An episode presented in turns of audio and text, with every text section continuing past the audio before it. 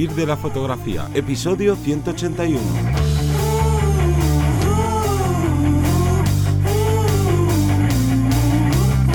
Bienvenido bienvenida al podcast que te enseña a vivir de tu pasión, es decir, vivir de la fotografía, donde semana tras semana encontrarás todo lo que necesitas saber sobre el mundo de la fotografía como negocio, una parte de marketing, de búsqueda de clientes, posicionamiento online, marca personal, un largo etcétera. Yo soy Teseo Ruiz y conmigo y contigo tenemos a Johnny Gómez. Muy buenas. El tema que vamos a trabajar hoy es uno de los más demandados, que es cómo darse a conocer en fotografía, ¿vale? Que sería pues, uno de los principales... Em, dificultades porque podemos ser muy buenos técnicamente, podemos tener una fotografía arrolladora, pero si nadie nos conoce, si no llegamos a conseguir esos clientes y no nos damos a conocer, no, no vamos a llegar a poder oír de ello. Pero antes, vamos a hacer el call to action. Cuéntanos, Johnny. Pues ya sabrás que este podcast forma parte de la Academia de Vivir de la Fotografía, que la encuentras en vivirdelafotografía.es, todo súper facilito. Y bueno, y esta academia es como un Netflix, como un HBO, donde eh, por 10 euros al mes puedes acceder a todos los cursos que tenemos ya publicados. Hoy suma un curso más porque hoy estrenamos un curso, así que ya vamos por 35 cursazos, tanto de marketing, técnica fotográfica, edición y bueno, un poquito de todo esto de que conlleva al final un negocio fotográfico. Y el curso que estrenamos hoy es el curso de sesiones de retrato en exterior, que aquí pues muchas veces se encuentran dificultades, ¿no? Muchas veces también piensas que a lo mejor solo puedes trabajar retrato si tienes un estudio y verás a lo largo de estas 10 lecciones que no es así. También hay algunos equívocos de no, si trabajo en exteriores, la luz natural y bueno, veremos a lo largo del curso. Es todo muy, muy práctico este curso. Así que a toda la gente que quiera dedicarse o que se dedique a este tipo de fotografía le, le va a venir muy bien. Y vamos a empezar ya con el tema que veníamos diciendo que es esa dificultad, ¿no? Esa máxima dificultad que nos encontramos para poder vivir de la fotografía o de cualquier trabajo artístico, que es em, pues, cómo conseguir esos, esa, visibilidad del tipo de cliente ideal, porque podemos conseguir visibilidad, pero no del cliente que estamos buscando.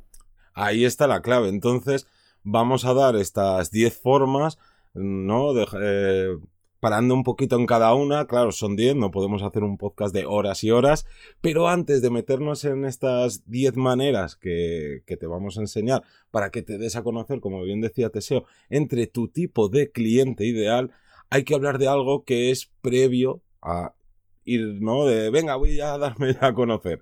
Y una es que, oye, tienes que elegir un nicho. Nada de, no, no, yo me quiero dedicar a todo. Si te quieres dedicar a todo, pues vas a tener el mismo problema que si no te das a conocer, que al final pues intentas gustar a todos y lo que haces es no gustar a nadie. Entonces, esa parte principal es de, oye, elige a qué nicho de fotografía te quieres dedicar y a qué tipo de cliente te quieres orientar, porque hasta dentro de un nicho de fotografía, como por ejemplo puede ser, ya, ya que hablamos antes con lo del curso de retrato, no es lo mismo hacer eh, retrato a personas que trabajan dentro del mundo del modelaje que a fotografía corporativa, que fotografía a familias, que eh, retrato a mascotas, bueno, ¿no? Pues hasta dentro de cada nicho tienes que elegir a qué tipo de cliente te quieres orientar y esto ya pues depende mucho de tus gustos, depende también del el entorno, ¿no? En el que estés pues a lo mejor te es más fácil llegar a modelos o al revés, te es imposible llegar a ese tipo de personas y te es más fácil llegar a familias. Entonces, en, esta intersección es la que te va a ayudar a elegir el, el nicho más rentable para tu tipo de fotografía. Esto no queremos decir que vamos a estar toda la vida trabajando solo de este tipo de fotografía concreto o vamos a tenerlo em, enfocado de esta forma. Nosotros siempre decimos lo mismo, el atacar un nicho, el tener una especialidad, hace que eh, sea más fácil que te identifiquen a ti respecto al resto de la competencia, que encuentres ese cliente y, que luego incluso vayan saliendo otras ramas eh, de forma paralela. Nosotros somos un ejemplo de que trabajamos en diferentes ramas fotográficas, tenemos diferentes nichos, pero tú no puedes empezar abarcando todas las posibilidades o esa famosa página web donde tengo mis fotografías macro, las de retrato, las de bodegón de un día que hice fotografías a, unos eh, a, una, a la comida que comí cuidado con eso. Entonces, como digo, vamos a elegir una especialidad y vamos a ver qué tipo de cliente eh, se puede adaptar a esa especialidad. Claro, y ya no solo la, el tipo de fotografía, sino los textos que acompañan a la web. No es lo mismo dirigirte a una familia, como bien decía antes, que intentar convencer para que te contrate a una pequeña empresa que necesita fotografías, pues, por ejemplo, para también su página web, ¿no? Y ni los precios pueden ser los mismos. Entonces, esto es fundamental. Y luego, las, ¿no? Este otro pilar de cuando estás empezando a crear tu negocio sería, oye, ¿qué nombre vas a elegir? Porque aquí al final vemos de, no, como yo ya tengo una cuenta de Instagram que tengo pues bastantes seguidores porque son amigos, familiares y tal, pues tiro con esta. Oye, no, hay que ser un poco serios y ante cualquier negocio no decimos que tengamos que ser tristes ni, ni sobrios, no, porque ahí ya depende de la marca personal, pero oye, el nombre, elígelo bien. Y una de las recomendaciones es, oye, quítate todo lo que tenga que ver con photography y todos estos, ¿no? Como de, ay, es que nadie va a saber quién soy si solo pongo mi nombre. Entonces, si esto realmente te pasa, es porque no estás haciendo las cosas bien. Y aquí a la hora de elegir un nombre se abren dos caminos. Uno sería la parte de explotar más tu marca personal, por tanto deberías elegir tu nombre y tu, ¿no? Un nombre a seca, tu nombre y tu apellido, que ojo, no tienen por qué ser los reales, simplemente pues buscar, ¿no? A lo mejor tienes un nombre y un primer apellido súper largos y tienes que buscar pues cómo acortarlos o bueno, al final un nombre. O optar por la parte más corporativa, más de branding, en el que, pues imaginaros que en vez de publicitarte o darte a conocer por tu nombre, pues creas una web y una imagen de marca que sea eh, fotografiando mascotas, ¿no? Volviendo otra vez al tema de, de, de, los retratos. Oye, pues es que a la primera persona que vea tu perfil en redes sociales, de con tu página web, al instante sabe a qué te dedicas. Y es más, con ese nombre te va a posicionar automáticamente como un experto en la materia. Luego habrá que ver que las fotografías y tu trabajo acompañen. Pero de primeras, oye, no siempre tienes que utilizar eh, tu propio nombre, otras veces sí, ¿no? Esto al final, como a cada caso es un mundo, pero ya hay que analizarlo. Y yo creo que ahora ya podemos empezar. Correcto. Una vez que hemos tenido en cuenta esta primera, o sea, este, esta, esta base, mm, ya vamos a empezar con los, los 10 puntos clave. El primero, del que hemos repetido cientos y cientos de veces, eh, que es importantísimo y que no se le da la importancia que, que realmente tiene, es crearte una página web. ¿Por qué somos tan pesados con la página web? Porque la página web es un sitio donde nosotros somos las únicas personas que controlamos el contenido de la página web. No estamos en una red social que en cualquier momento nos puede capar, nos puede recortar esa visualización. Estamos en un espacio donde no tenemos que estar peleándonos con el resto de tiendas. No están todos gritando, oye, mira aquí, mira aquí. Eh, la gente que entra en tu página web está en tu página web, no tiene mayor estímulo que el que tú le quieras dar.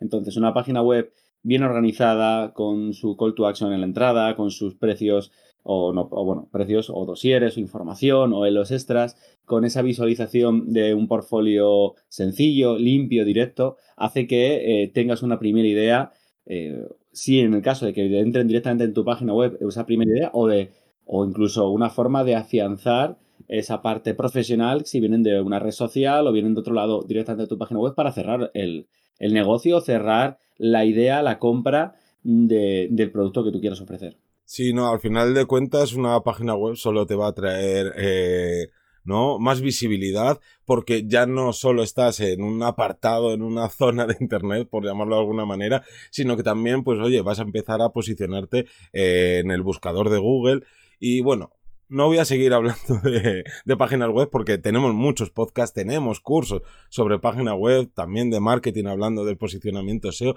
pero de lo que sí que voy a hablar, que es algo, porque bueno, como bien comentabas, eh, dentro de la fotografía todavía hay gente que no cree o, o que piensa que no tiene mucha importancia la página web y la tiene a rabiar, pero es que hay otro tema de poder posicionarte en Internet y que casi nadie conoce, o si acaso le suena así como algo lejano, que es el SEO local. Y para hacer ese SEO local lo que tienes que utilizar es Google My Business que es básicamente lo que aquí en España antiguamente serían las páginas amarillas, ¿no? Pues un poco la versión 2.0, obviamente. Y claro, si alguien de tu zona por donde tú trabajas o donde tú tienes tu estudio, si lo tuvieras, pues cuando haga la búsqueda de necesito una fotógrafa, necesito un fotógrafo, fotógrafa de no sé qué, no sé cuánto, te vas a comer a todos los que se han posicionado pues por lo que sea, porque llevan mucho tiempo, porque hacen muy bien las cosas en cuanto al SEO. Los que están arriba te los vas a comer porque tú con el local pack, ¿no? Esto, este apartado que te meten las búsquedas, en los resultados más bien de las búsquedas Google, pues te vas a poder saltar todo ese trabajo que han hecho durante mucho tiempo y que a lo mejor no le están prestando nada de atención al SEO local. Y aquí también quizás a lo mejor digas, oye, eso está genial si tienes un estudio, pero si no tengo un estudio, yo que he investigado un poco, eh, no puedo poner una dirección, no voy a poner la dirección de mi casa, y es como, no, no hace falta que tengas un estudio, ya que tú bueno, la herramienta de Google te permite decir por qué zona te desplazas tú eh, para trabajar, ¿no? Pues tu ciudad o alrededores, ¿no? Ya aquí cada uno que se desplace lo que se quiera desplazar, pero es súper importante utilizar esta herramienta porque es otra, pues otro punch, ¿no? Que tienes de poder eh, impactar a nuevos clientes. El tercer punto sería elegir redes sociales. Vamos a elegir una red social eh, que se adapte a, nuestras, bueno, ya, no solo a nuestras necesidades, sino al cliente, ¿no? Que, que, puede llegar a, a, ver nuestro trabajo. Y, claro, no vamos a buscar, eh, por ejemplo, en TikTok eh, empresas, eh, vamos a decirlos, bueno, más que serias. Todas las empresas son serias, pero no vamos a buscar empresas grandes o vamos a buscar, a menos que fueran algo de publicidad y quisieran números. Como digo, todo, todo espacio, toda red social tiene, tiene su repercusión en las diferentes clientes. Entonces vamos a intentar analizar o incluso ver estadísticas de cuáles son las edades que nos están viendo, de que mm, podemos hacer varias pruebas. Como digo, nada es a la primera, no hay una red social perfecta, existen un montón de, posibilidades o de cosas que pueden, que pueden hacer que de primeras no te plantees esa red social, pero precisamente por eso están las estadísticas, para ver y trastear y cacharrear si, si es acertado y si es tu público. Claro, por poner un simple ejemplo, ya que hemos hablado antes de ello, si tú quieres dedicarte a la fotografía corporativa, sí o sí tienes que estar en LinkedIn.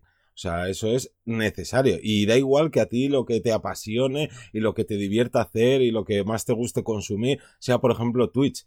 En Twitch, si no están tus tipos de cliente, lo único que estás haciendo es perder el tiempo. Que ojo, perder el tiempo dentro de lo laboral. Si luego tú, pues en tus ratos libres quieres utilizarlo, perfecto. Pero si lo que buscamos es darnos a conocer, ¿no? Que la gente eh, nos contrate y alcanzar a ese tipo de cliente ideal, es súper necesario elegir bien la, una o varias redes sociales en las que quieras, pues, mm, crear contenido. Y hablando de crear contenido, lo enlazo con el siguiente punto, y es que volvemos a repetir, porque al final las redes sociales están para crear contenido, pero nosotros somos partidarios de, en vez de estar como picando un poquito en cada lado, crear como una especie de troncal o de eje central de contenido. Aquí tiene, nosotros somos el, el puro ejemplo, ¿no? Estamos en redes sociales, pero nuestro contenido principal es el podcast. A lo mejor para ti dices, oye, pues mira, para mí el podcast no y yo lo que quiero es vídeo. Oye, pues entonces tendrás que irte a YouTube.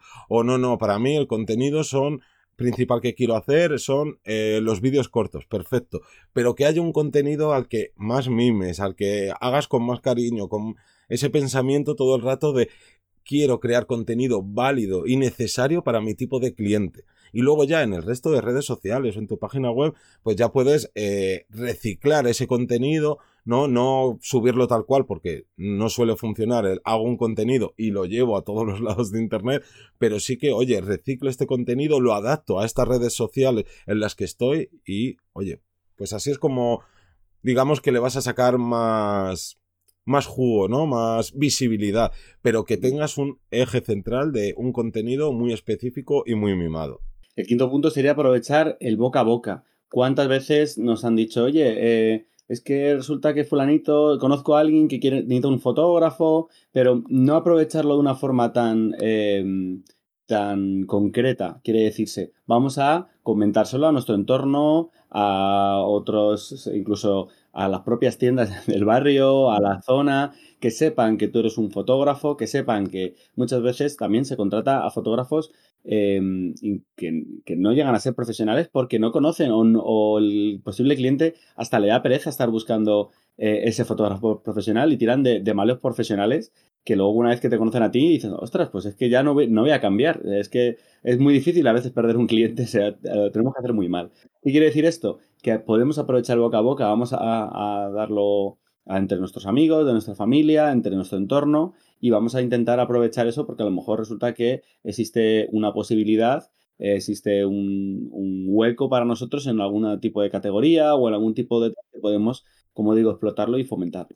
Claro, aquí esto sobre todo es para la gente que está empezando, ¿no? Eh, a mí por lo menos me pasaba, no quería ser como... Eh, me podía sentir como, wow, el pesado que va contando todo el rato de, oye, que, eh, que, ahora me dedico a la fotografía o que estoy empezando y tal. Pero claro, cuando ya vi dos o tres veces que más o menos en mi entorno era de, ah, pues mira, este ha contratado un fotógrafo, ha contratado una fotógrafa y era de, ay, ¿y no, por qué no me has dicho nada? Ah, pero que tú trabajas de esto y era de, hombre, la culpa es mía por no hacer entender a todo mi entorno, no comunicar a todo mi entorno, eh, el que yo ya me dedicaba a esto o estaba empezando, pero también el boca a boca, eh, con clientes ya reales, por decirlo, ¿no? Por distinguir esos primeros trabajillos que te suelen salir, aprovecha el boca a boca, que cuanto más feliz dejes a un cliente, más fácil es que, te recomiende. Pero bueno, pasamos al sexto punto, que sería hacer colaboraciones estratégicas, ojo, dentro de tu nicho. ¿Y a qué me refiero con esto? Al final de cuentas, casi todo el mundo que empieza hace colaboraciones, ¿no? Pues venga, oye, te hago una sesión de retrato o te hago unas fotos a tu tienda porque necesito, ¿no? Ir creando mi portfolio o seguir aprendiendo, seguir probando. Vale, eso está genial. Ya sabes que nosotros siempre opinamos eh, que no debes cobrar, que lo que debes hacer es, ¿no? Como ya que es para formarte, pues entonces, oye, no pidas dinero porque lo que vas a tener son obligaciones que, claro, como no estás formado ni tienes eh, experiencia real, luego te pueden eh, traer problemas. Pero más allá de eso, estas colaboraciones que hagas, que sean muy contadas y con digamos, empresas, personas que realmente a ti te traigan un beneficio. Porque si tú quieres empezar, por lo mismo, eh, vuelvo a recoger el, ejemplo de las mascotas, si tú quieres eh, empezar en ese sector, oye, a lo mejor colaborar con una persona influencer, que ojo, que no existen solo los influencers de millones de seguidores, también están los microinfluencers y dices, oye, esta persona que en TikTok no para de sacar a su perro y que la gente adora a su perro y que no sé qué y que todo lo, no y que mucha gente que le sigue son amantes de los perros y yo quiero dedicarme a esto, oye, abordas a esa persona, oye, mira, me dedico a esto, ¿te gustaría hacer una colaboración? Ahí genial porque eres tú quien está controlando la situación, no al revés, no es que te venga alguien, oye, que te hago, eh, no, hazme unas fotos y a cambio te doy visibilidad, ya, pero ¿quién es tu público? ¿A dónde llega? ¿No? ¿Qué, qué tasa de interacción tiene? No, al final te llegan así de, de repente y o aceptas o no aceptas y al revés, le tenemos que dar la, la vuelta a la tortilla y nosotros buscar esas colaboraciones. Y repito, pequeñas, ¿no? Las justas, porque si no, al final también te puedes convertir en el fotógrafo o la fotógrafa que trabaja gratis y que luego cuando quieras cobrar dinero te van a decir, ah, ah, pero que tú cobras. No, no, bueno, pues si quieres te doy un poquito de dinero, pero no van a estar dispuestos ni eso, ni esas personas y muchas veces ni su entorno eh, a pagar lo que deben pagar por una sesión profesional. El séptimo punto sería preparar webinars eh, para tu nicho. Webinar no es más que como si fuera una clase eh, privada, online, donde además que se puso muy de moda hace, bueno, el tema de la pandemia, como es lógico, y, te, remarcaba como el especialista, ¿no? Incluso daba esa imagen del profesional, el experto que hace una masterclass, que hace un, una puesta en escena de su trabajo, de su forma. Es una herramienta muy potente para vender inclusive productos, ¿no? Para poder ofrecerlos, pero de esta forma, como digo, te pueden llegar a conocer esa cantidad de gente de forma privada eh, y, que, y que, como digo, puede dar ese, ese extra de visibilidad o ese extra de, importancia, ¿no? A tu propio nombre, a tu propia marca. Claro, y aquí la, la, clave de hacer estos webinars es no atraer a otros fotógrafos y a otras fotógrafas. Aquí no se trata de explicar técnica, sino qué posibles problemas puede tener tu cliente ideal. Si tú, pues como decía antes, te orientas a la fotografía corporativa, pues a lo mejor no saben qué tipo de fotografía necesitan, ¿no? Esa empresa, sea más grande, sea más pequeña, a lo mejor no saben eh, cuánta gente de la empresa debería salir en esas fotos, ni cómo posar, si todas las fotos tienen que ser serias, si tienen que ser en estudios, si tienen que ser en su propio, no en su propio entorno laboral, pues oye, si haces un webinar hablando de esos problemas que obviamente solo tienen la gente eh, que tienen, pues no autónomos con empleados o pequeñas empresas, pues al final lo que estás haciendo es dar algo de valor a alguien que pues en el futuro puede que te termine contratando o que te vaya a necesitar. Así que los webinars son una herramienta genial que ya venía usándose de tiempo atrás, pero que estalló durante la, la pandemia y que mejor que utilizarla, pero siempre con ese objetivo de, no, no, yo lo que vaya a formar o la información, lo que vaya a dar en ese webinar, intentar que únicamente le interese a tu tipo de cliente, porque si no, oye, pues a lo mejor se, no, se apuntan muchísimas personas, pero nadie te va a contratar. Así que para perder el tiempo, oye, pues no estamos. El octavo punto eh, sería hablar de concursos o sorteos. Eh, los concursos también, además de, de, darte cierto renombre, volvemos a lo de antes, ¿no? Reconocimiento, nos permiten, bueno, pues junto con los sorteos, ser el, el, cuando, cuando es el agraciado uno y cuando es el ganador, eh, destacar y ganar ese, ese extra de, de publicidad o de, o de, llamada, ¿no? Si no, bueno, pues eh, tampoco pasa nada, es una forma de intentarlo y muchos de ellos son gratuitos, así que por lo tanto es invertir nuestro tiempo. Claro, y si no ves muy viable esto de apuntarte a concursos porque crees que, yo que sé, que lleva tiempo, que lleva esfuerzo, trabajo, lo que sea, Oye, los sorteos, y con sorteos no es que tú te apuntes a un sorteo, sino que tú lances sorteos. No, pues desde tu página web, desde tus redes sociales. Al final un sorteo lo que obviamente siempre se gana es mucha visibilidad porque a la gente nos encantan las cosas gratis. ¿Y qué pasa? Si tú dices, oye, sorteo una sesión corporativa, que ya simplemente con decir una sesión de fotografía corporativa, ya estás diciendo, eh, fulanito de tal, que te apuntas a todos los concursos, ¿no? Porque hay auténticos snipers de, de concursos que están todo el día buscando eh, los hashtags de, de, concursos para apuntarse a todos, sino una de las bases de, ¿no? del concurso es no te voy a hacer fotografías si no, si no eres una empresa y hago fotografías a personas, ¿no? A trabajadores y demás. Entonces, oye, pues ahí, ¿a quién le va a interesar? A gente que está dentro de tu, de tu, sector y obviamente quien gane pues no te va a repercutir económicamente. Pero el resto de empresas de pymes y demás y de autónomos que se hayan apuntado a ese concurso oye pues ya te han conocido. Ya a lo mejor en ese momento o más adelante dicen oye pues ya tengo aquí un dinerito que quiero invertir en renovar las fotografías de mi web o tengo que hacer un catálogo de, ¿no? Sobre los trabajos que hace mi empresa y tengo que hacer fotos nuevas. Oye, pues mira, he conocido a esta chica, a este chico con, a través del sorteo, me gustó lo que hacía, pues le voy a contratar a él. Así que vamos a aprovechar la viralidad que tiene todo este tipo de, sorteos.